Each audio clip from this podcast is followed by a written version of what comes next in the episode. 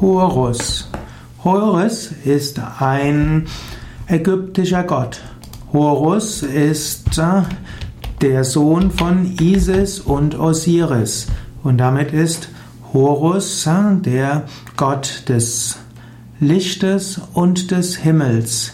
Isis und Osiris symbolisieren hm, das männliche und das weibliche Prinzip, Sonne und Mond, und Horus ist eben der Sohn.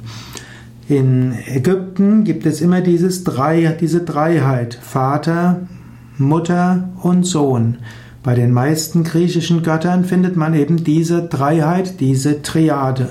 Man nimmt an, dass aus dieser Triade von Isis, Osiris und Horus auch die christliche Mythologie von Gott Vater, Gott Sohn und Heiliger Geist entstanden ist. Heiliger Geist ist hier das weibliche Prinzip hm, und Gott Vater das männliche und Jesus symbolisiert so Horus, der hier auf die Welt gekommen ist. Horus hm, wird dargestellt mit einem Falkenkopf. Horus symbolisiert zum einen den Weltgott, er umspannt mit seinen ausgebreiteten Flügeln die ganze Welt.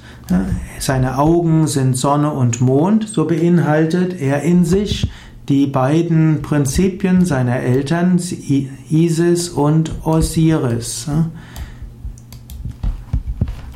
Moment, ich will gerade noch mal etwas mehr anschauen. Hm. Horus symbolisiert als Lichtgott den Tag, aber auch als Nachtgott die Nacht. Also hm, Horus war auch derjenige, der dann seinen Vater Osiris im Kampf gegen Seth wiederum beschützt hat und auch letztlich wieder gerettet hat. Horus hm, hat auch Bedeutungen in, zu Zeiten des Hellenismus. Das Horuskind wurde auch als Harpokrates bezeichnet Horus ist also besonders in Alexandria verehrt, manchmal wird er zusammen mit Serapis und Isis verehrt. Horus ist die, Lateinisch, ist die lateinisierte Form des ägyptischen Wortes, die auch als Hoher bezeichnet wird. Horus hat verschiedene Beinamen. Horus wird auf verschiedene Weisen dargestellt.